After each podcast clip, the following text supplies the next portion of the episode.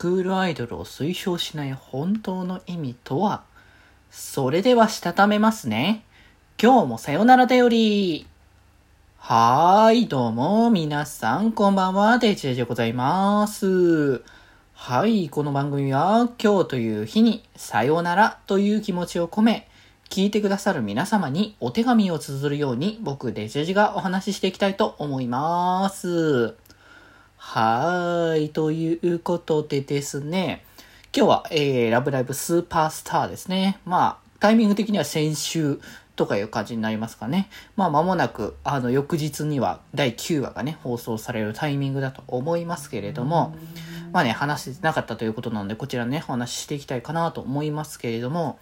まあ、前回ね、あの、レンさんの、あの、話が、まあ、あから、明らかになってっていうところで、また学校廃校なのかっていうところだったんですけど、まあ、レイさんのお母さんがまあ学校をね、創設したんだけれども、まあ、あまりこう、心よく思わないっていう状況で、お父さんから、あのー、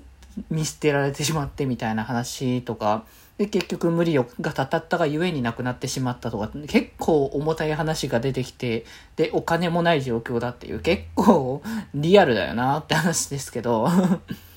で、まあ結局そういう状況か、だからこそ、まあ母親が作った学校を何とかしても素晴らしいものにしたいっていう、そういう理由があるからこそ音楽家で、あの、そういうものをしてあげようっていう話だったけれども、まあ、結果的にその事情を知らない、あの、他の生徒たちは、ね、横暴な生徒会、普通科からすれば横暴な生徒会長っていう形になるし、まあ音楽家からすればまあ音楽家をこう立てていくっていう、まあその理論的には間違ってないみたいな感じになってくると、結果的に普通型音楽家は溝が埋まってこないっていう状況で、で、それをね、どうにかしようと彼女ちゃんたちがね、こうあれこれ動くっていう形ではあったんだけど、まあ現状、今まで止められ続けてきたから何ともって形だったけど、まあ、あの、どうにかしようっていうところで、まあ、スクールアイドルこう一緒にまあ、てかそもそも、レンさんやっぱスクールアイドルやりたかったんだみたいな話がまずあったんですよね。まあそもそもあれなんですよね。スクールアイドル、レンさんのお母さんがスクールアイドルをしていたっていうところだったのかっていうところで、まあなんかそこは想像もなんかできてたんだろうなって思ってたんですけど、まあだからこそなんであのスクールアイドルダメなのかってずっと思ってたんですけど、まあそれがこうスクールアイドルに対しての思い出的なものがこう一切合切いなかったからこそ後悔をしていたのではないか、スクールアイドルをしたことを後悔してたんじゃないかっていう思いね、かられた結果、スクールアイドルはダメっていうのをずっと言い続けてたという、なるほどそういうことだったかっていう感じであったんですけれども、まあでも、そこが本当なのかなっていうところが正直わからないからこそ、あの、彼女ちゃんも何とかしてそこをね、こう、対策というか、この現状をなんとか打破するために動き出して、あの、なんとかね、資料を見つけ出すことができたってことで、やっぱり後悔などはね、していなかったんだっていうところで、まあなんとかレンさんとも、まあ今まで相当こう、意味嫌われてた状況下だったと思うんですけども、まあなんとかね、あの、